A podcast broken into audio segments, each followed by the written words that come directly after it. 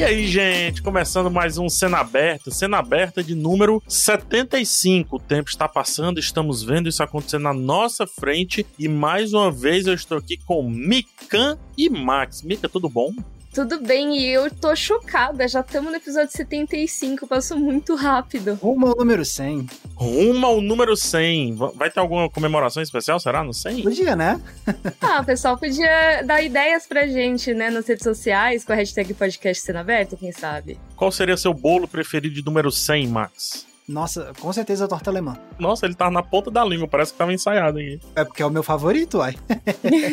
Muito bom. Todo aniversário meu é, é, é, torta alemã. O meu é sonho de valsa. Bolo sonho de valsa. Aquele bolo Pantanal que você ganhou era de sonho de valsa, PH? Não, ali era. Como é que é aquele vermelho que chama? Ah, Red Velvet. Red Velvet, exatamente. Hum, gostoso, gostoso. Eu fiz um bolo Pantanal no meu aniversário, tem noção? Eu não. É, pegar com um bolo temático de Pantanal maravilhoso. Mas enfim, estamos aqui, negócio de titi, negócio de não sei o que, e na verdade hoje nós vamos falar sobre produções azaradas, né? Filmes azarados. O que, que é esse conceito aí? É aquele filme que, gente. Hoje é sexta-feira 13, PH. Tem esse ponto também, por isso que eu tô dizendo. É aquele filme que parece que vai dar tudo errado e acaba dando, né? Ou seja, é como uma boa sexta-feira 13. Parece que vai dar ruim e acaba dando mesmo. Brincadeiras à parte, a gente vai falar sobre essas produções macabras, curiosidades ali dos bastidores. Como eu disse, né? Um filme que vai se entortando, às vezes vai sendo feito a torta direito do jeito que dá, do jeito que não dá, vai, não vai e acontece. E aí a gente vai debater esses filmes, qual mais azarado, qual menos azarado, por aí vai. Azarado, porém, não é aquele que sabe onde esse podcast é lançado, porque ele é lançado, gente, toda terça, toda sexta-feira, no G-Show, no Globoplay e nas outras plataformas de áudio digital. E antes de entrar nesse assunto extremamente tenebroso, falaremos primeiro do Primeira Fila. Vamos lá? Vamos. Bora!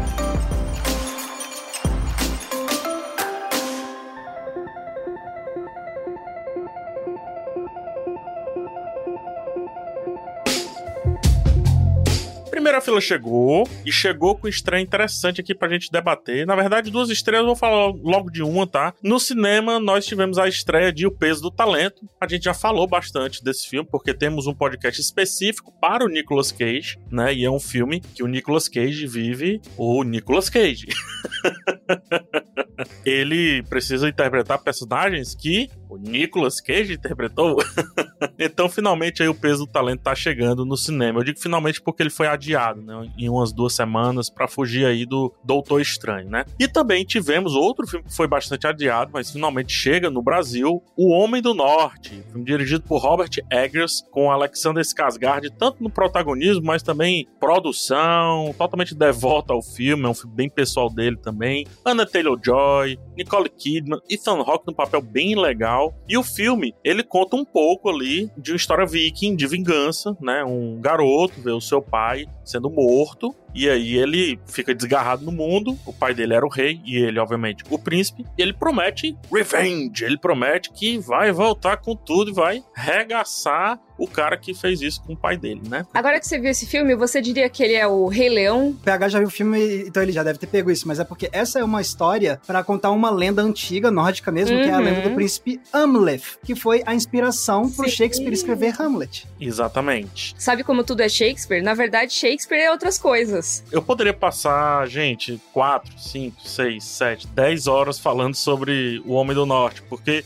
ele vai além do filme, bem além do filme, né? Ele é muito bem baseado em historiografia bem aceita com relação aos vikings. Ele faz um trabalho inicial de não unificar o povo viking, ou seja, ele mostra que existem vikings diferentes, não culturas diferentes, mas ritos, abordagens diferenciadas. Eu acho que ele corrige diversas coisas que séries aí mais comuns acabam fazendo em cima dos vikings. E é muito legal isso que vocês falaram, porque parte da historiografia do povo viking vem dos saxões guys. Porque os vikings eles tinham uma cultura oral, ou seja, eles não escreviam sobre a história deles depois que eles passaram a escrever, depois que tiveram relatos, né? O 13 terceiro guerreiro, que é um cara que vai viver com os vikings também para relatar um pouco algumas culturas, como a do barco ali e o, os vikings sendo queimados enquanto vão para Valhalla e por aí vai. Então parte da cultura viking e das histórias foram escritas pelos saxões, ou seja, os britânicos, os bretões, os escoceses por aí vai. A mitologia, digamos assim assim.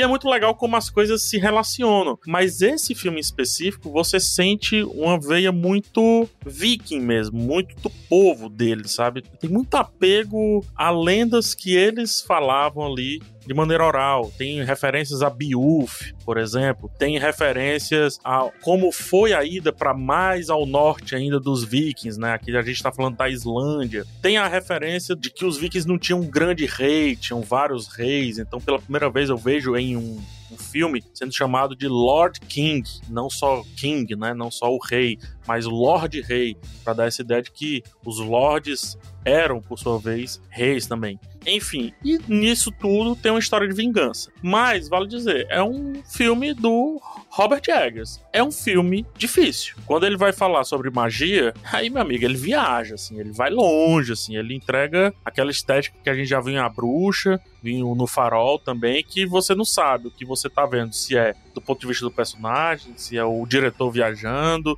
se é um, alguma loucura psicotrópica que acontece no filme, a gente não sabe bem. É um Cara, PH, eu fiquei muito feliz de ouvir você falando, porque como é um filme de maior orçamento do Robert Eggers e com um estúdio bem maior, né? Eu tava um pouco preocupado de ficar um negócio meio tipo Robert Eggers pasteurizado, digamos assim. Hum, é, Isso, é. Então me, me alegra saber que né? ele ainda tá mantendo esse lado do, do, que ele trouxe nos filmes anteriores dele, que eu gosto muito a propósito. É, realmente, quando eu vi os trailers, essas coisas, eu pensei, cara, vai ser um filme dele, mas tá com mais cara de blockbuster, vai, tá com mais cara de filme épico. Hum. Que também não é nenhum problema poderia ser um filme épico ótimo, mas eu fiquei com medo da execução. Então, você falando isso me tranquiliza um pouco também. É, se essa era uma preocupação, ranca, não tem.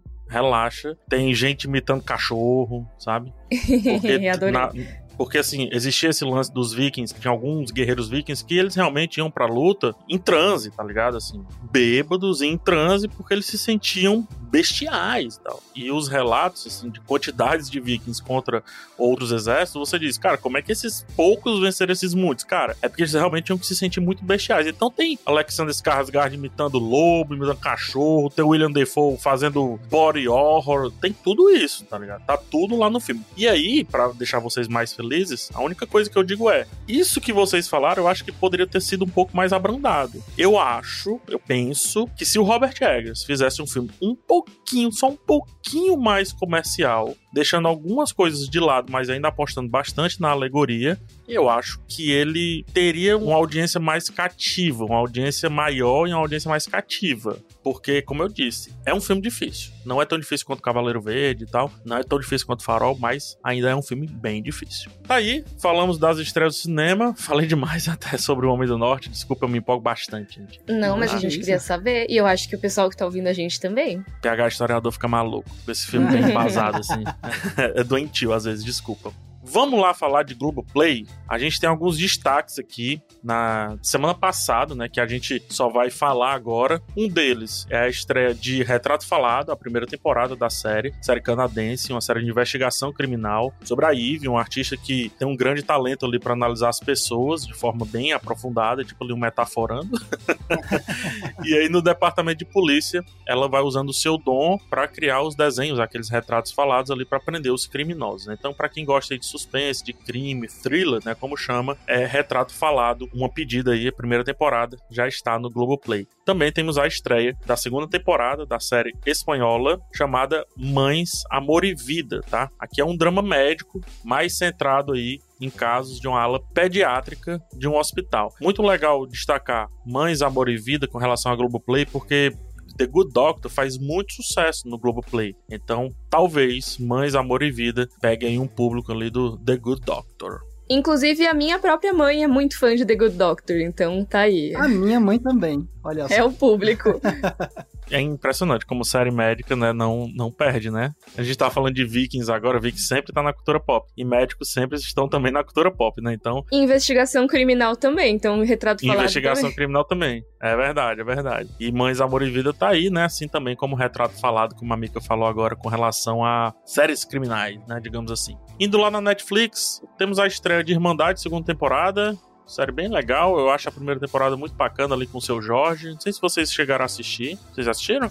Cara, eu não assisti, fiquei enrolando, enrolando, aí agora já chegou a segunda e eu ainda não vi. Pô, série bacana, fantasia um pouco a criação ali das facções criminosas, que hoje, enfim, infelizmente conhecemos bastante, né? Mas colocam um conflito com o personagem principal do seu Jorge, que eu acho bem interessante, ancora muito bem a primeira temporada. E eu tô curioso pra segunda temporada, porque por mais que haja um gancho no final da primeira temporada, eu não vejo um gancho tão grande assim pra gente necessariamente precisar continuar a história. E faz muito tempo, eu nem lembrava mais de Irmandade, acho que as... É, já faz três anos, né? A primeira temporada estreou em 2019. Pro ritmo de estreias de streaming, é um bom tempo, né? Eu tinha completamente esquecido e vendo aqui na pauta, fiquei interessado, obviamente vou assistir a segunda temporada. Prime Video, estreia da primeira temporada, obviamente via o Paramount Plus, né, que fica dentro ali do Prime Video, do Super Puppet, que é uma série de antologia, e cada temporada dramatiza histórias reais dos bastidores ali do Vale do Silício. O Vale do Silício é onde estão a maioria das startups, das empresas tech né, dos Estados Unidos ali, eu diria que também, porque não do mundo, né? A série tem o Joseph Gordon-Levitt, que tem uma carinha de negócio de startup por causa daquele filme que ele fez, o, Snowden, né? Ah, é verdade. É só colocar aquele coletinho todo do, é, inflável, assim, sabe? Que é todo cheio de camadinhas. eu não sei como é que chama aquilo. Eu, eu peguei a referência. É, sim, não é? Temos também Uma Thurman e Elizabeth Shue aqui, e o Kyle Chandler no elenco tá? A segunda temporada vai ser toda sobre, adivinha? Facebook, né? Ah, mas vai lembrar, essa primeira temporada com Joseph Gordon-Levitt ela é focada nos primeiros anos de criação do Uber. Se vocês não sabem o que é uma série de antologia, tem o nosso episódio de antologias. Que bom que a gente fez, né, pessoal? Porque agora tá saindo um monte de é, antologia. A gente pode fazer propaganda desse episódio o tempo todo. Pô, daqui a pouco a gente vai só dizer, ó, escuta isso, escuta aquilo, por hoje é só. eu faço isso no meu canal. Toda hora eu falo link na descrição, link na descrição, porque eu vou fazendo um monte de coisa de referência. Mas então, antologia não precisa ser por episódio, né? Pode ser por temporada também, que é o caso dessa série. Então, cada temporada é uma história à parte. Legal. Então tá aí Super Pumped. Não lembro se eu falei direitinho o nome, mas tá aí registrado, tá? Apple TV Plus, temos a Serpente de Essex, a gente tem Tom Hiddleston, o Locke, e a Claire Danes, que é sempre maravilhosa, principalmente com relação às séries, tá? No elenco. Ah, os dois primeiros episódios estreiam agora no Apple TV Plus, depois semana a semana de um por um, né? E a Apple TV seguindo lá nesse formato de ter uma série, foca bem nessa série, aí depois estreia outra, foca bem nela e por aí vai. No Disney Plus temos The Quest, a missão, primeira temporada, que é um reality show usando aí, como é que eu posso dizer, elementos cinematográficos para mostrar uma competição entre oito adolescentes que precisam passar por uma série de desafios em se fazer uma fantasia medieval. Eu tô dentro. Eu tô bem curiosa com isso, na real, assim, eu tô tipo, mano, como assim? Eu vi o trailer, é muito diferente, realmente. Eles pegaram lá os oito adolescentes para fazerem competição entre jogos, né? Tem a, tipo, competição de arco e flecha, tem labirintos, não sei o quê, mas é tudo como se fosse num baita de um set de Senhor dos Anéis. Inclusive, o trailer diz que você tem produtores que trabalharam em Senhor dos Anéis fazendo parte desse programa, junto com produtores daquele seriado de reality show de competição que é o The Amazing Race. Sim, sim, sim. Então a própria Disney tá vendendo isso como se fosse um The Amazing Race misturado com o Senhor dos Anéis, basicamente. Gente, isso é uma combinação inusitada. É The Quest, a missão, tá? Primeira temporada, só para repetir. Aqui no Brasil teve um, um reality não, acho que não foi um reality show, foi um programa tipo aqueles Mythbusters, sabe? Que tinha antigamente na, na Discover, que era um de, ó, você tem a equipe lá de efeitos visuais, né? De cinema, séries. Os caras trabalhavam muito em novela também, novelas aqui na casa e tal. E era um grupo, cinco pessoas, e vocês têm 20 mil reais, vocês têm que fazer uma cena de perseguição. Pá. Aí fazia isso, entendeu? Aí todo episódio, eu não lembro. Nossa, eu quero muito ver isso. É antigo, é bem antigo. Acho que eu tô falando aí de 2009, talvez 2010, por aí. Passava na ah. TV fechada. Mas o pessoal vai colocar no hashtag podcast cena aberta e vai me lembrar direitinho. Isso, porque aí eu vou botar na minha lista para assistir. e indo agora pro HBO Max, temos a segunda temporada de Rex, ou Hacks, depende de como você leia aí. Segunda temporada que chegou assim, se o Irmandade eu tinha esquecido, o Rex, pra mim, eu vi outro dia. Já temos segunda temporada. Você piscou, tem uma nova temporada de Rex. E por falar em piscar, tá escrito aqui na pauta. Brilha em Mica e PH. Eu reduzo. É... Brilha Mica. pisca, pisca. Pois é, então, Rex é uma série que eu achava que ia demorar mais para ser a segunda temporada. Tá passando muito rápido o tempo. Mas é uma série que eu adorei. Eu achava até que ela funcionaria bem como uma minissérie, mas fico feliz que tem uma segunda temporada. E caso você não conheça a trama, ela é uma série que fala sobre uma roteirista de comédia, né? Uma roteirista aí que quer trabalhar em Hollywood e tal, e acaba sendo cancelada na internet. E o único trabalho que ela consegue é de assistente de roteiro para uma comediante stand-up que trabalha em Las Vegas. Que é meio das antigas, né? É, ela é super das antigas e inclusive a carreira dela tá mega decadente, porque os tempos mudaram e a piada dela não seguiu muito, né? Não acompanhou. Não encaixa. Ela é um grande nome, um mega nome, mas ela tá em muita decadência. Aí chega essa menina nova, que traz altas ideias diferentes e tudo mais, só que ao mesmo tempo ainda não sabe nada do mundo. E as duas têm essa jornada juntas. É uma série de comédia, tem a Jean Smart, que é perfeita. E, cara, recomendo. Cada episódio é maravilhoso. Por favor, vejam Rex. Esse é um seriado que entrou na minha lista exclusivamente graças a vocês dois, porque eu nunca tinha ouvido falar dele até vocês comentarem aqui no podcast. Ainda não assisti a primeira temporada, mas eu com certeza vou assistir com muita vontade. Ah, Max, pra gente que é a galera aqui do Tênis Verde aqui, que curte cinema, essas paradas todas, eu acho essencial, porque tem muita metalinguagem, é muito legal, cara, muito legal. É verdade. Fala muito sobre cultura de celebridade, sobre mudança de texto, de comédia entre os dias de hoje e décadas atrás ascensão de personalidades na mídia. É bem legal, vale muito a pena. Inclusive, um abraço para Afonso Padilha, que faz stand-up, que eu sei que ele ouve a gente, que ele já falou. Olha aí. Se você não assistiu ainda, Rex, é obrigação sua, Afonso, pelo amor de Deus. Veja, por favor. E Max, você que é fã de Marvelous Mrs. Maisel, eu acho que você vai curtir bastante ver Rex, porque acho que é um outro lado desse tipo de história. Em Marvelous Mrs. Maisel tem uma parada meio parecida com isso, porque ela é uma comediante. Só que Rex vai para outro lado. É, exatamente. Tipo, pela descrição vai para outro lado, mas existe uma subtrama dentro de Mrs. Maisel que lembra isso, a relação de uma comediante nova com uma veterana. Só que isso tudo nos anos 50. Total, então vale a pena. Gosto muito, gosto muito mesmo. Para mim é uma das séries do momento, tranquilamente, né? E vai ter um conteúdo que eu conheço a gente, qualquer dia que a gente vai trazer um assunto para falar um pouco mais de Rex, se é que precisa.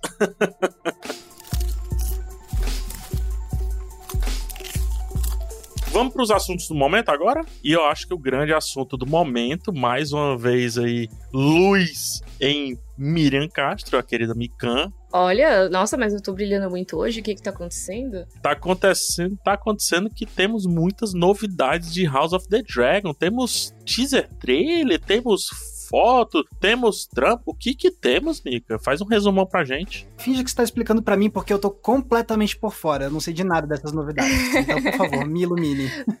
o que que aconteceu? Na quinta-feira passada, a gente já tinha gravado o episódio do podcast, então não deu tempo de incluir, porque foi tipo quinta de tarde, sabe? Foi muito em cima da hora. Mas saiu um monte de coisa de House of the Dragon, que inclusive saiu o título em português, que vai ser A Casa do Dragão, que é essa nova série do universo de Game of Thrones Thrones, né, que vai estrear em agosto. E assim, até agora já tinham saído algumas coisas, como a data de lançamento mesmo, uma foto ou outra dos personagens e um teaser curtinho. Só que agora saiu esse primeiro trailer um pouco mais longo, tem mais de um minuto de duração, então dá para ver bastante da série e tem várias coisas que já dá para inferir de para onde a trama vai a partir daquilo. Não vou falar aqui para não dar spoilers, obviamente, né? Mas eu acho que foi um trailer bem legal. Eu acho que foi um trailer que deu para dar aquela ativada na vontade de assistir, sabe? A gente tem uma expressão aqui no Ceará que eu acho que cabe muito bem. É um trailer que deu um pouco mais de sustância. Total, eu acho que é sustância, deu aquela engrossada no caldo, né, PH? É isso, é isso que realmente, assim, até agora, o que, que a gente tinha? Tinha a premissa, que é uma premissa que nos livros é conhecida, então quem já conhece a história fica animado porque sabe mais ou menos para onde vai. Tem a coisa de ser do universo de Game of Thrones, o que para algumas pessoas é uma vantagem, para outras é uma desvantagem, por causa do final da série que foi super mal recebido. E além disso, tem, sei lá, o nome da HBO por trás. Então, assim, as pessoas ficam com isso. Mas quando você tem um trailer realmente, uma coisa construída, com trilha sonora, mostrando com mais detalhes os personagens. Eles lançaram pôsteres individuais dos personagens e tudo mais. Toma forma, né? A gente começa a tirar um pouco do campo da especulação, da, só da expectativa e começa, como você falou, começa a ganhar conteúdo, né? Contexto, forma, como se a gente tivesse começando a sair ali da sketch, né? E Mika vou te lembrar, porque eu me lembrei assistindo esse teaser. O que, que a gente vai trabalhar em agosto e setembro não tá escrito, hein, minha filha? PH, o que a gente vai trabalhar a partir de agora. Porque, ó, em maio a gente tem Stranger Things já. Aí em junho a gente tem Westworld, até quarta temporada,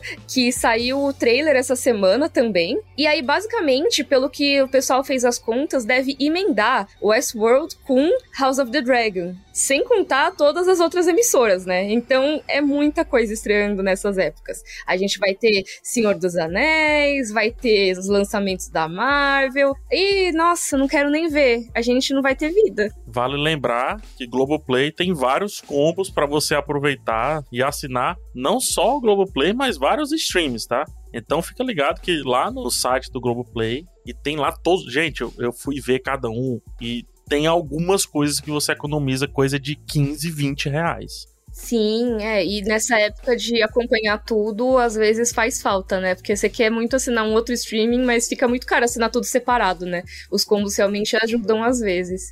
E, cara, uma coisa que eu acho legal, só pra gente encerrar House of the Dragon, eu acho legal dizer bem rapidão o que que é, porque tá, é continuação de Game of Thrones? Algumas pessoas podem pensar, não, gente, Game of Thrones é aquilo, essa série se passa centenas de anos antes de Game of Thrones. É a história da família Targaryen, que é a família da Daenerys, a personagem que aparece em GOT, mas com outros personagens, tá? Outras pessoas que são ali bem precursoras da família dela, são ancestrais, vamos dizer assim, tá? Então, não precisa necessariamente ter nenhum personagem que vai ter em Game of Thrones. Tem uns nomes, no trailer eles até lançam uns nomes assim, tipo, ah, Casa Stark, Casa Baratheon. Mas, assim, meu chute é que é muito mais pra galera. Olha só, lembro do nome Stark, pode crer, sabe?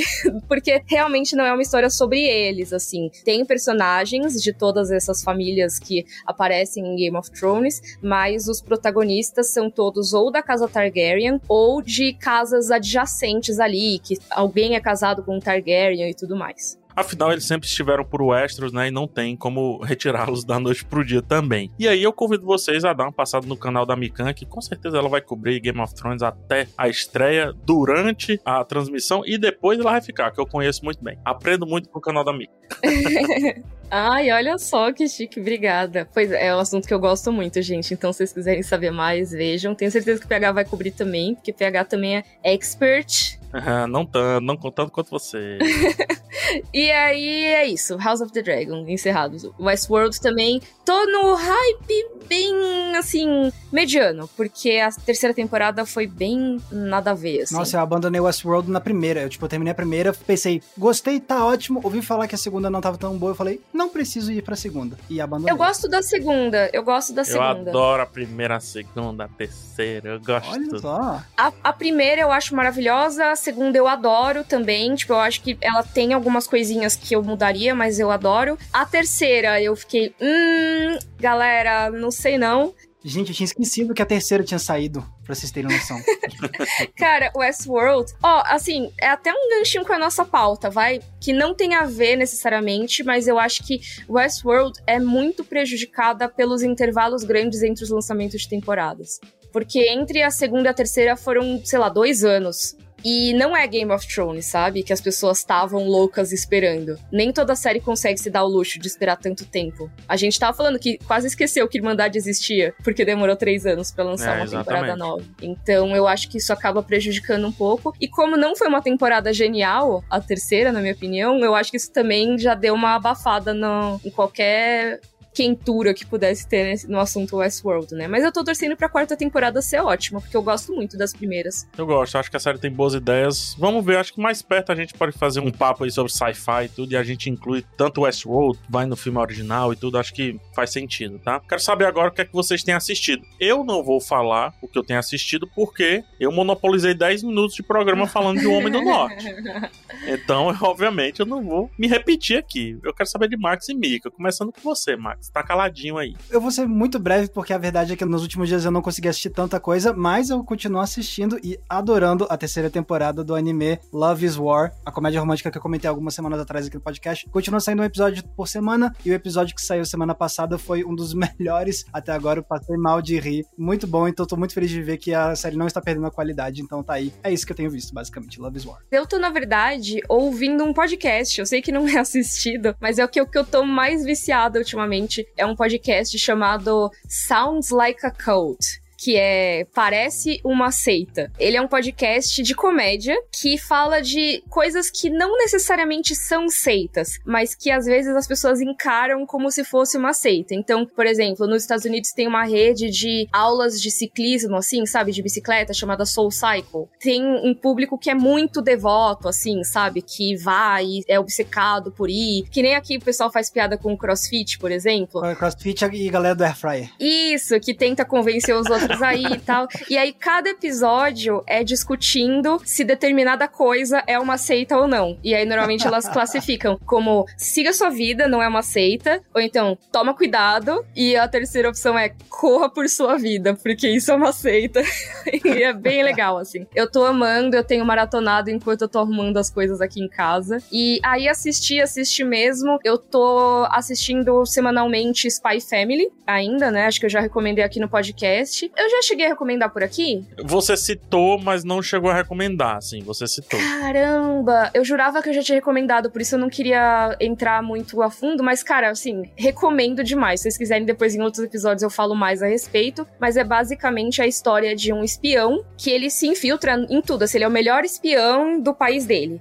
E ele tem uma missão que é coletar informações sobre um cara do governo muito importante. E para isso, a ordem que ele recebe é que ele tem que conseguir se aproximar do filho desse político. Para isso, ele precisa arranjar um filho ou uma filha que entre na mesma escola, que é uma escola mega concorrida. E para entrar na escola, eles precisam que seja tipo um casal, que tenha um casamento real oficial, que seja super elegante, porque a família é avaliada também. Então, ele adota uma criança aleatória e ele chama uma moça pra fingir de esposa dele. Só que ele não sabe que a filha sabe ler mentes e que a esposa falsa, na verdade, é uma assassina de aluguel. Então ninguém sabe muito da identidade dos outros, só a criança que sabe porque ela lê mentes. E aí fica essa coisa de um enganando o outro e ele se unindo para enganar as outras pessoas. É de comédia e ao mesmo tempo é muito fofinho. Tem sido uma surpresa muito bacana, assim. Já tinham me recomendado o mangá, mas a animação também tá muito bacana. Tudo certo no fim de semana de família, né? Então. O pessoal tá falando, inclusive, que é um plano do governo japonês para incentivar as pessoas a terem mais filhos por causa da queda da taxa de natalidade. Porque a menina é muito fofinha, cara. O que você tem assistido, PH?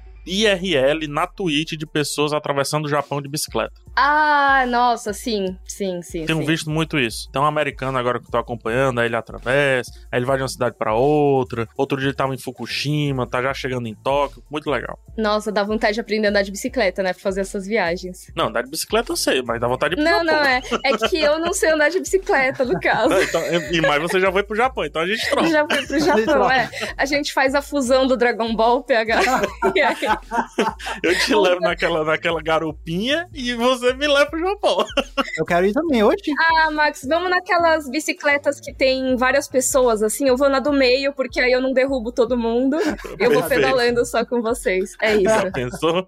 Tá combinada a viagem. E todos os ouvintes também vão com a gente, é isso. Ah, gente, isso era pra ser só a primeira fila, a gente terminou no Japão. E agora, a gente vai voltar ao nosso tema principal, falar sobre esses filmes, essas produções azaradas aí, pra combinar com a nossa sexta-feira 13. Vamos lá, 12 travessuras e tudo mais.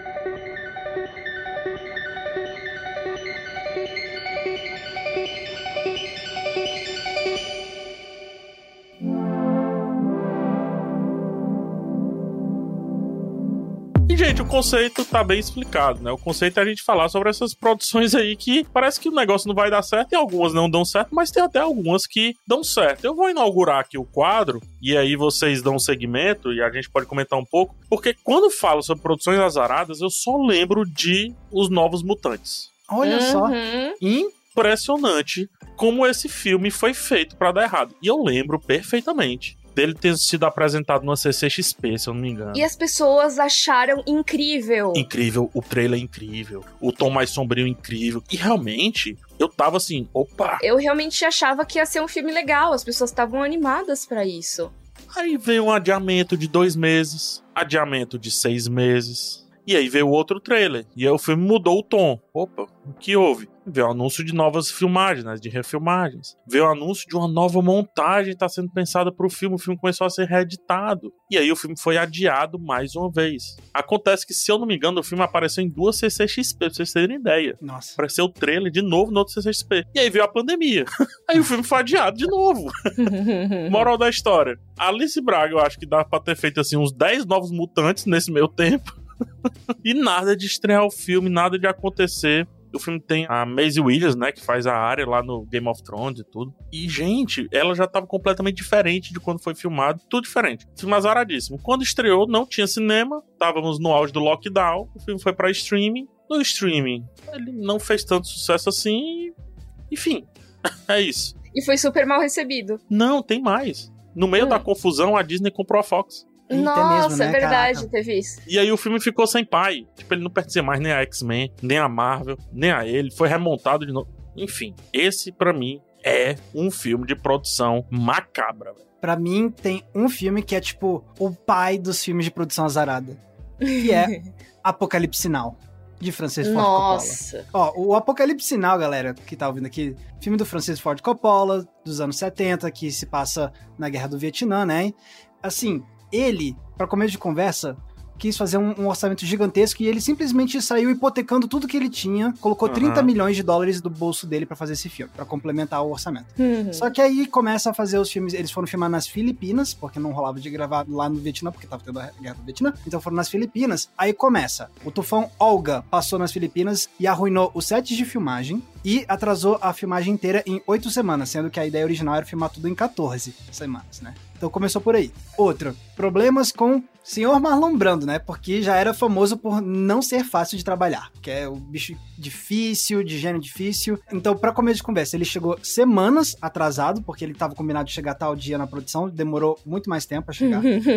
Eles tinham combinado como ia ser o visual dele, né, para interpretar o personagem do filme, que ele tinha que ser um pouco mais, né, fortinho e tal. Ele chegou muito acima do peso, e obviamente o fato dele estar acima do peso não é um problema inerentemente, né? Mas ele chegou quebrando a, o que tinha sido acordado em termos de o visual que ele teria pro personagem. Ele chegou sem ter lido o livro que inspirou o filme, não tinha decorado nada das falas dele do roteiro quando ele chegou. Tretou com o Dennis Hopper, ele ficou enrolando o Coppola no, nos primeiros dias. Chegou lá os três primeiros quatro dias, dizem que ele só ficou no trailer enrolando o Coppola, enrolando, enrolando, não sei o quê, e depois ele, de quatro dias, ele decidiu numa noite ler o livro, e beleza, bora lá fazer, raspou a cabeça pra fazer o personagem, então ele já deu problema pra caramba também pro Coppola. O Martin Sheen, que é o, o ator principal, né, teve simplesmente um ataque cardíaco, teve que ficar Meu uns dias Deus. sem filmar.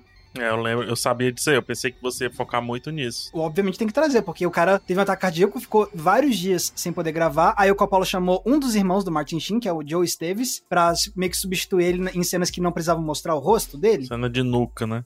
É, tipo cena de nuca, assim. Outra coisa que, que também, eles tinham que fazer a cena de helicóptero, né, e foi o governo filipino que emprestou os helicópteros para eles. Só que aí, no meio da gravação, o governo filipino teve que pedir de volta os helicópteros para usar em um combate real, então perderam os helicópteros. E, enfim, foi catástrofe de catástrofe, catástrofe. O Coppola teve um, sabe, tipo, perdeu a mente fazendo filmes. Tem documentário para falar sobre disso tudo, né? O que era para ser uma filmagem de 14 semanas acabou levando um ano para ser feito. Tipo, o orçamento ficou muito acima. Mas, que nem o PH falou na introdução, né?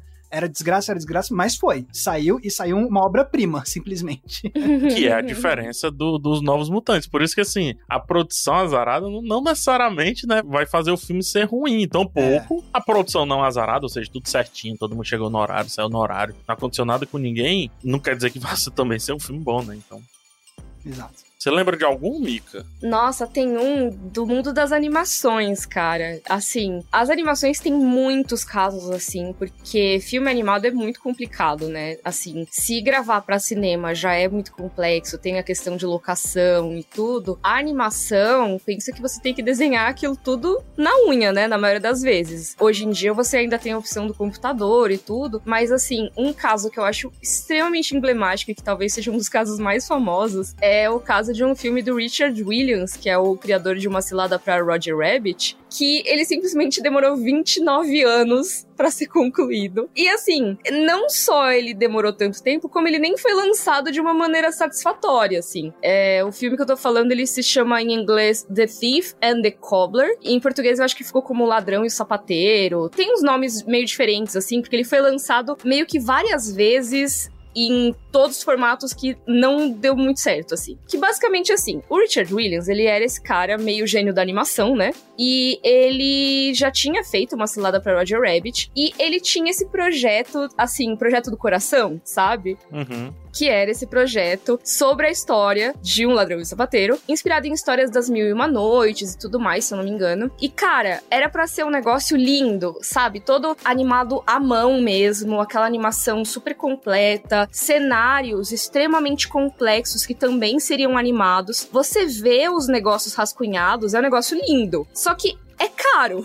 É extremamente caro fazer isso. E aí o que acontecia é que ele conseguiu vender o projeto, então assim, cara, vamos fazer. Teve gente que bancou e ele vivia perdendo as datas de entrega. Tipo, chegava na data que ele tinha que mostrar o serviço, ele falava: Então, gente, eu falei que eu ia entregar meia hora de filme, eu tenho, sei lá, três minutos. Sabe, coisa desse tipo.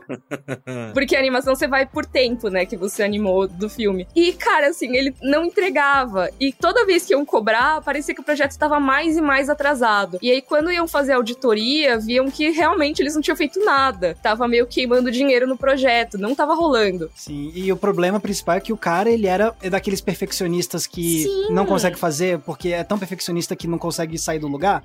Esse era o principal problema dele. Né? É um projeto muito megalomaníaco. E aí, no fim das contas, cara, ele mesmo foi meio que demitido do projeto, que era o sonho dele. Eles pegaram tudo que já tinha, que era pouca coisa, assim, e completaram do jeito que dava e lançaram para ver se pelo menos eles não perdiam tanto dinheiro. Só que foi muito mal recebido porque não só não era a versão que tava planejada, como tinha sido concluída às pressas. Então tinha a parte boa que já estava feita, mas era muito pouco. O resto eles fizeram tudo, sabe, a toque de caixa. E tem mais um detalhe também da, do lançamento. O filme saiu muito perto da estreia de Aladdin. Então Sim. era outro filme sobre um ladrão na Arábia e com elementos de fantasia. A galera achou que era uma cópia de Aladdin, sendo que era um filme que estava desenvolvendo há muito tempo. Tava sendo feito há muito tempo, exatamente, Max. E aí também, além de não ser bom, porque foi lançada uma versão bem mais ou menos, ele ainda parecia uma cópia barata de Aladdin, sendo que, na verdade, Sim. poxa, é um dos caras mais importantes da animação, fazendo um projeto super original que realmente não rolou, assim. Então deu tudo errado. E aí tem pessoas que até fazem cortes desse filme, sabe? Cortes dele na internet, cortes de fãs, tentam completar partes com o que já foi feito. Mas a versão que o Richard Williams queria mesmo nunca saiu mesmo, né? Então realmente não tem o que fazer em relação a isso. Assim, tem muito mais detalhes dessa história. É meio cômica até, se não fosse trágica, porque eu fiquei com dó do cara, apesar de ficar com um pouco de raiva também. Eu fiz um vídeo sobre esse, esse filme, porque eu acho que é uma história que exemplifica muito bem essa questão do inferno do desenvolvimento, sabe? Quando uma coisa não sai do papel de jeito nenhum. É muito louco esses filmes que demoram pra caramba. Obviamente, eu não tô falando que a produção de Avatar é azarada. Não tô falando isso, tá? Mas não tô, demorou. mas mas, nó, que cota, hein? Saiu agora um trailer, né? Quanto? 10 anos? 10 anos. É, porque ele é de 2009 ou 2010, né? Por aí, mais de 10 anos. O primeiro é de 2009, então são 13 anos depois da estreia do primeiro filme, tá chegando. Cara, ele começou a virar tipo uma lenda urbana, assim, em um determinado momento, assim, né? Tanto que eu trabalhei um tempo com SEO, né? Que é organizar sites para mecanismos de busca, né? Search Engine Optimization. E aí eu pesquisava muito quais eram os termos mais buscados daquele dia. Quase toda semana aparecia, vai ter Avatar 2? Era impressionante. a galera pesquisando. Não, e o que fazia a, a, lenda urbana ficar ainda mais assustadora é porque é não só que já tinha sido oficializado Avatar 2, mas já tinha sido prometido Avatar 2, 3, 4 e 5. e não chegava nunca o 2. Falando vai ter Avatar 2, eu fiquei lembrando da lenda urbana que o pessoal faz o meme do Despacito 2.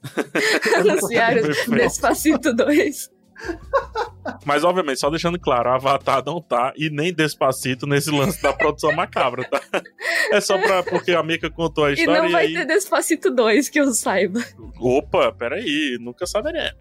É, assim, a, quem sabe, né? Anúncio surpresa, Despacito 2. É, mas eu vou trazer aqui um filme que tinha tudo para dar errado.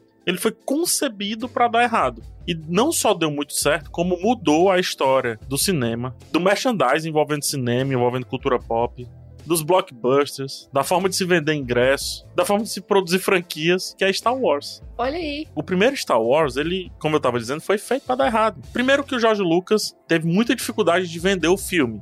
Tanto que ele acabou dando o filme, praticamente, a troco de ele explorar o merchandising do filme, ou seja, venda de camiseta, venda de, de brinquedo, venda de boneco, etc, né? Que não inaugura, mas enaltece bastante ali uma era de ouro dos action figures, o começo dos action figures e por aí vai. Essa é a primeira dificuldade. A segunda dificuldade é que ninguém levava o roteiro do filme a sério. E ninguém levava a sério um cara peludo no set de filmagem, vestido ali e andando para cima e pra baixo, que no caso é o Chewbacca. Uma das pessoas que não levava nada a sério que estava sendo feito era a própria Carrie Fisher. Ela, eu falo isso com muita tranquilidade porque ela fala e ela até coloca um pouco de meia culpa, assim, do tipo, cara, eu acho que a gente exagerou bastante no começo ali. E ela fala isso junto com o Mark Hamill, né? A Carrie Fisher é a Princesa Leia e o Mark Hamill é o Luke Skywalker. Eles falam como eles estavam, assim, doidão ali nas gravações, não levavam o roteiro a sério, não entendiam esse negócio de força, não entendiam esses diálogos eles não entendiam nada e iam gravando de qualquer jeito. E para piorar, Tatooine foi destruída quando o George Lucas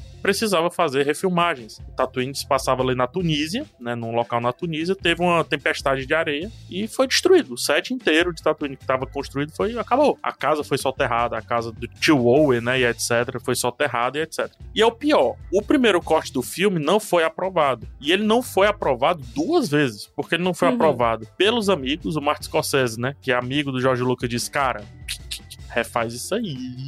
não faz não. E a produtora disse: não, não, não, a gente não tá entendendo nada. Então ele teve que reeditar o filme, teve que tirar muita coisa, teve que até que abrandar um pouquinho o filme, mas lançou e tá aí. É Star Wars é o que é hoje, né? É irretocável assim na história do cinema. Aproveita inclusive para eliminar uma fake news, tá? Muita gente disse que o George Lucas ele confiava tão pouco em Star Wars que ele comprou uma passagem pro Caribe e não viu a estreia de Star Wars, foi pro Caribe, etc. Mentira. Ele comprou a passagem pro Caribe, mas ele não viajou porque ele já sabia do sucesso que Star Wars ia ter, pelo menos com relação à bilheteria, por conta das pré-vendas. As pré-vendas literalmente arrasavam quarteirões, as pré-vendas. E esse conceito de pré-venda não iniciou em Star Wars, mas cresceu muito com Star Wars e hoje praticamente todo filme grande tem pré-venda. Não só filme grande, né, mas praticamente todos os filmes que vão estrear tem ali pelo menos uma pré-venda de alguns dias, digamos assim. Então tá aí a história do filme que tinha muito para dar errado e deu bom.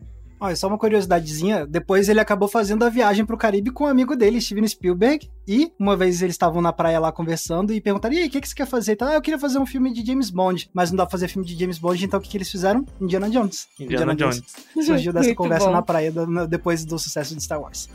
Exatamente. E lembrando, o Martin Scorsese estava certo, porque o filme foi reeditado com as dicas do Martin Scorsese, tá? Boa. Oh, eu tenho um aqui. Eu tenho um aqui que esse também é, ó, esse da dó. Da dó, mas saiu. Que é O Homem que Matou o Don Quixote, filme do Terry Gilliam, mesmo diretor de Brasil, o filme. Caraca, acho que o filme tá acontecendo até agora, cara. Como é que é a história desse filme? O Terry Gilliam, no início dos anos 90, ele, ele queria fazer um filme adaptando Don Quixote, do Miguel de Cervantes. Ele tentou, conseguiu o orçamento, depois desistiu da ideia porque não achou que o orçamento era grande o suficiente. Depois, ele inventou uma nova história que tinha relação com Don Quixote. Ele pensou, não, vou fazer um filme sobre um homem dos dias de hoje que volta no tempo e conhece o Don Quixote. E esse filme seria O Homem que Matou o Don Quixote. E eles começaram a produção, contrataram o Johnny Depp para ser esse cara que volta no tempo e o ator francês o Jean Rochefort para ser o Don Quixote. Mas aí veio um monte de problema quando começaram a gravar. Eles estavam lá na primeira semana e estavam filmando um dia lá e aí ficou passando um caça constantemente e arruinou todo o áudio da gravação. É a minha obra, né, gente? Caraca, é a história, é, da, tipo história isso, e obra de Mika. Já teve tudo quanto é barulho vindo do microfone da Mika, das vizinhanças dela, mas assim, um caça ainda não apareceu. Quem sabe vai aparecer. Né? Não, espero que não. Já pensou? Você só não ouviu, mas deve ter aparecido. Deve. É. nossa, gente, tá passando um avião cargueiro aqui. Socorro. mas ó, depois de caça, teve também, depois, teve uma enchente que arruinou os sets e os equipamentos. Caraca. E eles estavam filmando, tipo, em um lugar que era tudo terra. A enchente mudou a cor da terra, então acabou com a a continuidade do filme. Depois, o Jean Rochefort, que interpretava o Don Quixote, descobriu que estava com problemas de próstata e com hernia de disco, então ele teve que Nossa. voltar para Paris para passar por tratamentos e depois acabou tendo que cancelar a participação do filme. E aí a produção foi tipo, ah, quer saber? Cancela. E aí, nas décadas seguintes, o Gilliam, o Terry Gilliam, continuou tentando fazer o filme dar certo. Ele tinha perdido os direitos autorais do projeto, ele conseguiu de volta, e aí foram anos tentando tirar o projeto do papel de novo. Teve o Robert Duval contratado para fazer o Don Quixote, depois ele saiu. Depois entrou o John Hurt para interpretar o Don Quixote, só que depois o John Hurt, infelizmente, contraiu câncer pancreático e faleceu disso. Nossa. Ele faleceu do câncer pancreático. Aí chamaram o Michael Palin do Monty Python para ser o, Don Quixote, lembrando que Terry Gilliam era um dos membros do Monty Python, né? Aí conseguiram um produtor português chamado Paulo Branco para fazer o filme e a galera falou assim pro Terry Gilliam: cuidado que esse cara dá treta. Mas ele foi, fez e deu treta. Segundo os relatos do Terry Gilliam e de todo mundo que trabalhou na produção, ele tipo: não, tá aqui, vou bancar o seu filme do Don Quixote, bora lá. Só que aí, à medida que ia avançando, ele começou a, tipo, reduzir o orçamento que ele tinha prometido, saiu cortando o salário da galera, inclusive do Michael Palin, que ia fazer o Don Quixote. E basicamente chegou prometendo o mundo e depois começou a mudar tudo para tipo, não, esse filme vai ser do meu jeito e não do seu jeito, Terry Gilliam. E foi uma treta tão grande que o Terry Gilliam acabou desistindo mais uma vez de fazer o filme. Conseguiu depois, anos depois, novos produtores, trouxeram Nossa. o Jonathan Price para fazer o Don Quixote, porque o Michael Palin já tinha saído, conseguiram Adam Driver para fazer o personagem principal. E aí, finalmente, depois de 17 anos, conseguiram concluir o filme. O filme estreou, de fato, em 2018 ou 2019, não lembro exatamente a data aqui no Brasil. E o filme é ruim, cara. O filme é ruim. Nossa, na hora eu lembro que eu fui ver quando ele estreou, porque eu fui correndo, né? Tipo, caraca.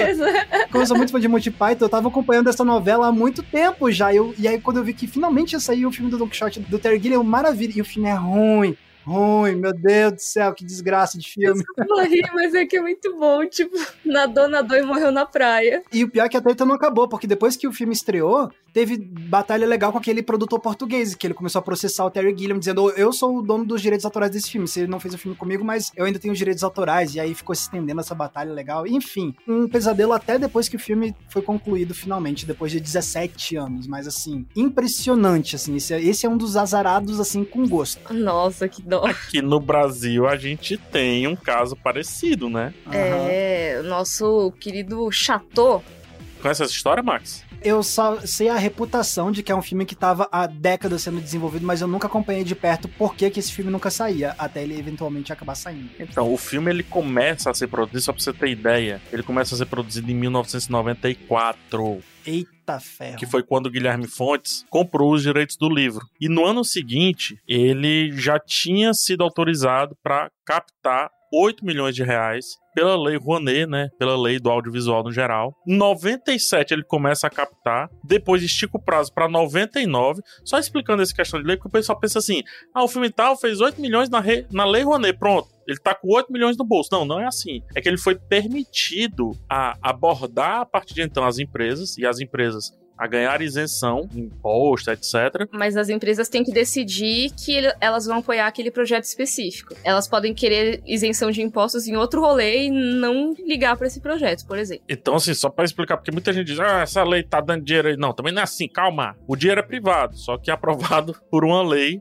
que é estatal. E aí o governo deixa de ganhar esse dinheiro em impostos, basicamente. Exatamente. Tira do bolso e coloca no outro, em resumo. E aí o que é que aconteceu? O filme teve gravações iniciadas em 99, quando ele captou 80% da grana. As gravações não seguiram. Parou para ver se conseguia captar os 20% restantes. Ele teve mais gravações em 2002. Lembrando que eu tô falando que o livro foi comprado em 95, tá? Os direitos de filmagem, tá? Já estamos em 2002 por questões de captação e por questões de borderô, digamos assim, ou seja, dos registros e etc, da dívida e tudo, o filme já passou para 2004, tá? Mais uma janela de gravações em 2004. E aí o filme ficou guardado, porque o filme foi acusado que estava com uma dívida de 80 milhões com o Tribunal de Contas da União. Nossa senhora. Eles negam isso, né? Já tem recurso rodando e etc. O fato é que nesse vai não vai capta, não capta, grava, aí depois os atores não podem, deixa de poder, vai, enfim. Acontece que ele só estreou em 2015. Então é muito parecido com a história que você falou aí do filme do Terry Gilliam, do Don Nossa, Quixote. Só que mais tempo ainda. Porque o do Don Quixote foram 17 anos, esse aí foi mais de 20 anos. Se a gente tirar a questão da compra E só a partir de quando o filme foi obrigado a, a captar, a gente tá falando exatamente de 20 anos, que é de 95 a 2015. Então é 20 anos aí de produção. E outra, não é, ah, não, beleza, de boa, relaxa. Não, é o Guilherme Fontes dizendo, não, estão fazendo. Tanto que ele se orgulha muito de não ter desistido do filme. Eu me orgulho por ele, inclusive, de não ter desistido, é, não ter desistido do filme. É o assim. famoso eu sou brasileiro e não desisto nunca. É isso aí. Esse é o famoso chato mesmo. E é um filme, assim, não é tão legal o filme, como você falou aí, né? É ruim, desculpa. Mas oh, é uma história super importante do Assis Chateaubriand, que passa pela pela mídia, né? A, a, inauguração da TV Tupi, etc. Que ficou aí, sei lá, perder de vista. Quase que entra na história, no imaginário popular, mas não, foi lançado de fato. E, gente, eu queria trazer aqui não um filme, na verdade, mas um diretor muito azarado, Olha que é o gostei. Guilherme Del Toro. Oh, ah, não, Mika, você vai partir Te roubei?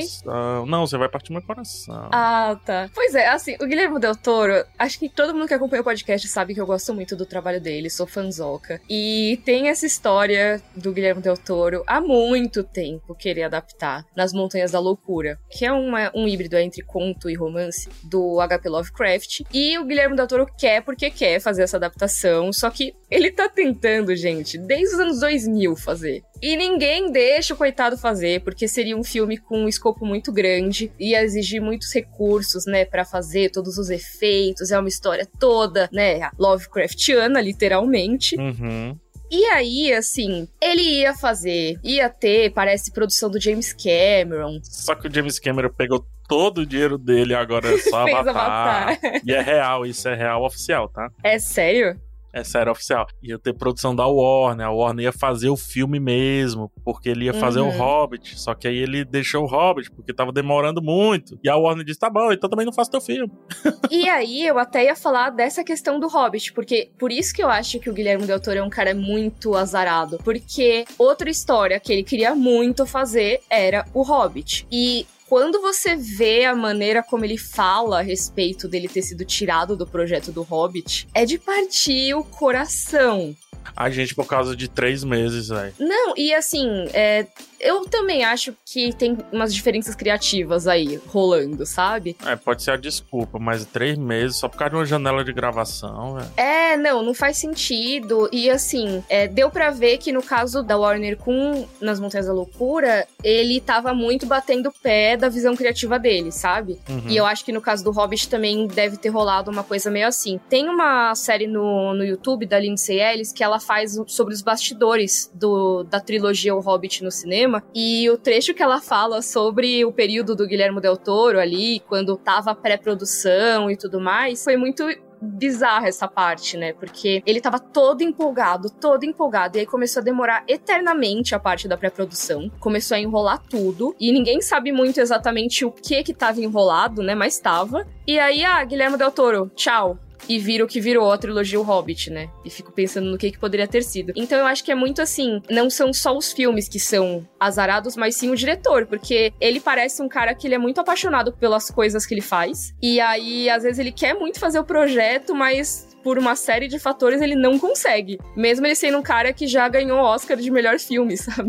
Não, e levando em consideração que o Peter Jackson não queria, ele não queria dirigir, ele queria produzir, ele tava junto, mas ele não queria dirigir, ele falou ele várias vezes. Ele tava lá vezes. com o roupão dele, sabe? Deitado ali no condado, sabe? De boas, e aí chegaram e puxaram ele e obrigaram ele a dirigir três filmes, cara. Não, e coisas pesadas mesmo, porque tinha questão de dívida que rolou da, da UETA, com Warner, com Direito de Seus Anéis, com a ex-esposa. A história do, da trilogia O Hobbit é uma história muito amaldiçoada, real, muito, assim. Cara, tipo, muito. Eu recomendo muito, inclusive, os vídeos da Lindsay Ellis. Ela foi até a Nova Zelândia, entrevistou um dos atores que participaram do filme, porque teve até uma questão de legislação da Nova Zelândia, porque eles estavam exigindo direitos trabalhistas e deu uma baita treta uhum. com a filmagem do Hobbit. E meio que a lei que ia proteger os trabalhadores não passou porque ameaçaram tirar a filmagem do Hobbit de lá, sabe?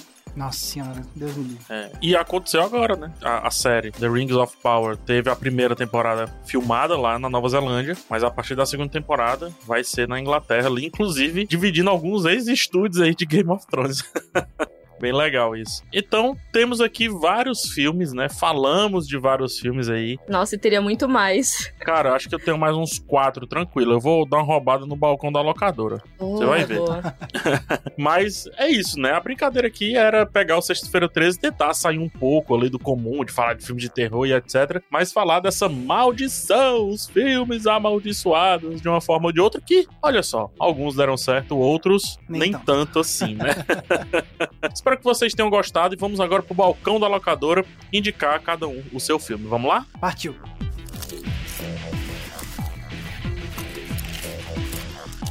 Balcão da locadora, eu, eu vou logo falar primeiro. Tá bom, então vai lá. Eu quero ninguém roube o meu, porque eu queria falar isso no programa já. eu vou indicar o filme chamado O Artista do Desastre. Muito bom. filme aí com James Franco, né? O filme que também foi um pouco amaldiçoado, o filme dele, inclusive. Uhum. Era pra ter aparecido no Oscar aí, mas teve várias denúncias de James Franco e tal. E aí o filme saiu um pouco de destaque. Mas o Artista do Desastre, na verdade, conta a história do The Room, que é o filme do Tom Wiseau, escrito, produzido e dirigido pelo mago Tom Wiseau, né? Que é um filme que foi construído todo a moda, porque eu não posso falar o nome assim, mas a moda, você sabe o que é que eu quero dizer, né? Na confusão no puxadinho. Tinha cena que ele escrevia na hora, tinha cena que ele mudava na hora. Às vezes o, o ator falava algo que estava no texto, ele dizia, não, fale assim, assim, assado. E o filme é considerado um dos piores filmes da história. Por quê? Porque além de tudo ele se leva muito a sério. Só que aconteceu que ele criou um fandom de pessoas que decoraram praticamente todos uhum. os diálogos do filme. E sempre que tem uma exibição lá nos Estados Unidos de The Room, é uma sala lotada. Assim. Se tiver cinco seguidas, são cinco salas lotadas seguidas. Tem um dia específico que as pessoas se juntam na casa dos amigos para assistir The Room. Todos ficam declamando The Room, tá ligado? Tipo Shakespeare. Ser ou não uhum. ser. Eles falam, Hamlet no caso, né? Ser ou não sei e tudo mais. Acontece isso lá no The Room. E o filme que conta bem essa história da produção é O Artista do Desastre, com o James Franco. Tá aí, felizmente ninguém roubou. Vamos lá pro próximo. Só vou complementar então a, a sua pegar assim. Se vocês forem assistir o Artista do Desastre e vocês não viram The Room, eu recomendo fortemente que primeiro vejam The Room e em seguida vejam Artista do Desastre. Inclusive, é uma sessão dupla divertidíssima de se fazer, um filme atrás do outro. E é rapidinho, o The Room é rapidinho, então dá pra emendar tranquilo. Mas vejam de galera, porque ver The Room sozinho é dose, viu? Ah, não, não, sozinho é proibido, não. Tem escrito no começo do filme assim, é proibido ver sozinho. Beleza, mas então, agora que eu fiz esse adendo, eu vou trazer a minha recomendação, que é um filme sobre azar. É um filme que, inclusive, é um dos que eu considero mais subestimados do Scorsese, que é o filme Depois de Horas. Inclusive, o primeiro vídeo que eu gravei numa collab com PH Santos, a gente falou de filmes que a gente considera subestimados, eu falo desse filme naquele vídeo. e a gente se conectou porque a gente concordou, né? Exatamente. Mas então, Depois de Horas é um filme do Scorsese que ele fez nos anos 80, que é basicamente a história de um cara que conhece uma mina e ele combina um date com ela numa madrugada madrugada, e aí a gente vai acompanhar ele na madrugada tentando reencontrar essa menina. E aí o filme é uma série de eventos aleatórios e azarentos que vão testar a paciência e a resiliência desse cara na madrugada na cidade de Nova York. É um filme muito diferente do Scorsese, mas assim, é um de escala menor, mas é um filme maravilhoso porque ele consegue criar uma atmosfera meio surreal, assim, pra noite da madrugada, assim, tipo, sabe quando você às vezes perde o sono e aí você tá, tipo, de madrugada e o mundo parece que tá, tipo, meio que vazio e ele parece um lugar meio místico, assim. Não sei se já sentiram isso alguma vez na vida de vocês, mas eu já senti. É um filme uhum. que, para mim, consegue captar essa essência muito bem. Um dos filmes que consegue melhor captar esse fascínio da madrugada de quando você olha o mundo de uma forma diferente nas altas horas da noite. Então tá aí. Essa é a minha recomendação depois de horas do Martin Scorsese. E você, Mika, qual a sua indicação do balcão da locadora? Eu vou recomendar Mary Poppins. Olha só. Hum, e tem um filme sobre isso também. Pois é, exatamente. Temos aí o Saving Mr. Banks, né? Era isso que você ia falar, PH? Exatamente, é, exatamente. Exato. Porque é uma história que o desenvolvimento foi complicado, certo? Então, como o próprio PH falou, tem até um filme sobre isso, que é de, cara, como que o Walt Disney conseguiu convencer a rolar essa adaptação do livro. Eu não vi Saving Mr. Banks ainda, então PH me corrija se eu estiver errada. Mas é isso mesmo. É exatamente isso. Então já teve todo esse trampo, porque ele queria, porque queria fazer essa história que misturava animação e live action, mas ao mesmo tempo a história, né? Ele precisava conseguir os direitos dela. Aí, beleza, conseguiu. Ali tem todos os desafios da tecnologia também para desenvolver, mas rolou. Rolou Mary Poppins, olha só. E aí, ia ter uma continuação. E não rolou muito, não, sabe? Assim, tipo, não rolou. Teve uma grande história de é, Inferno do Desenvolvimento, que eu não quero entrar em detalhes aqui, mas agora, finalmente, em 2015, 2015? Foi, foi lá, tipo, foi agora, esses últimos anos agora, 2020. É, é, por aí. Por aí teve um novo filme, que não é aquele mesmo que eles estavam tentando fazer, mas assim, dos anos 80 até aqui que eles estavam querendo fazer, e aí finalmente trouxeram de volta o projeto, sabe? Então eu acho que é legal, não só porque teve um pequeno inferno do desenvolvimento, que foi, na real, uma situação meio grande para fazer o primeiro. O filme, 2018. 2018, exatamente. Então, assim, não só demorou para fazer o primeiro, e foi complicado fazer o primeiro, como para fazer esse novo filme demorou um baita tempo. Perfeito. O filme aí com Emily Blunt, Lin-Manuel Miranda. O segundo, o segundo, mas veja É o segundo, o retorno, o retorno, né? Veja o antigo. E eu indico o Save Mr. Banks, muito legal, muito legal. Também indico um livro da biografia do Walt Disney que ele conta bastante sobre isso. Bem legal. Nossa, sim, é, realmente. E o Walt Disney era um personagem muito interessante, assim, e ele, Opa. quando ficava obcecado com umas coisas, era complicado. O negócio é que ele ficava obcecado com as coisas todo fim de semana, sabe? Então, assim, é, era muita obsessão. exato. Mas, gente, é isso. Indicamos filmes, falamos sobre lançamentos, falamos sobre filmes bacanas, falamos muita coisa. E agora eu quero ouvir vocês falarem. Manda aí nas redes sociais, usando o hashtag podcast cena aberta. Me fala aí os seus, as produções macabras. Indica o que vocês estão vendo, que seria legal vocês verem a gente falando aqui no programa, no Cena Aberta. Enfim, fiquem à vontade, tá? E para encontrar nossos queridos companheiros nas redes sociais, como que a gente faz, começando por você, Mica, como que eu te encontro na social media? Você me encontra como arroba Mican no Twitter, Mican no YouTube e como underline Miriam Castro no Instagram. Mas como é que se escreve esse Mican? Com três N's no final. Ah, tá. o amigo que ajuda no institucional, é isso mesmo. Muito bom. É que você tá sabidinho tá se metidinho, vá você agora, Marcos. Como que a gente Beleza, encontra? vocês me encontram no YouTube com o meu canal Entre Planos, tudo junto. E tanto no Twitter quanto no Instagram, vocês me encontram com a mesma arroba, que é Max Valarezo com um Z somente. E você, PH Santos? Ah, você me encontra como adivinha? PH Santos no YouTube, no Instagram, TikTok, no Twitter. Vai na rede social, digita PH Santos que você vai encontrar. Mais preferência no YouTube, pode ser? E esse podcast você encontra toda terça e toda sexta-feira no G-Show no Globoplay e nas outras plataformas de áudio digital. Fiquem atentos, pois manhãzinha já tá aí no seu feed. Vamos embora, gente. Vamos embora aí. Sextou, né? Sextou, né? Sextou. Bora! Sexta-feira trezou. Cuidado com o azar aí. Uma cesta de sorte pra todo mundo. Vai, Uma vamos lá. cesta de sorte, exatamente. Um abraço, gente. Tchau, tchau. Tchau, Tchau. tchau.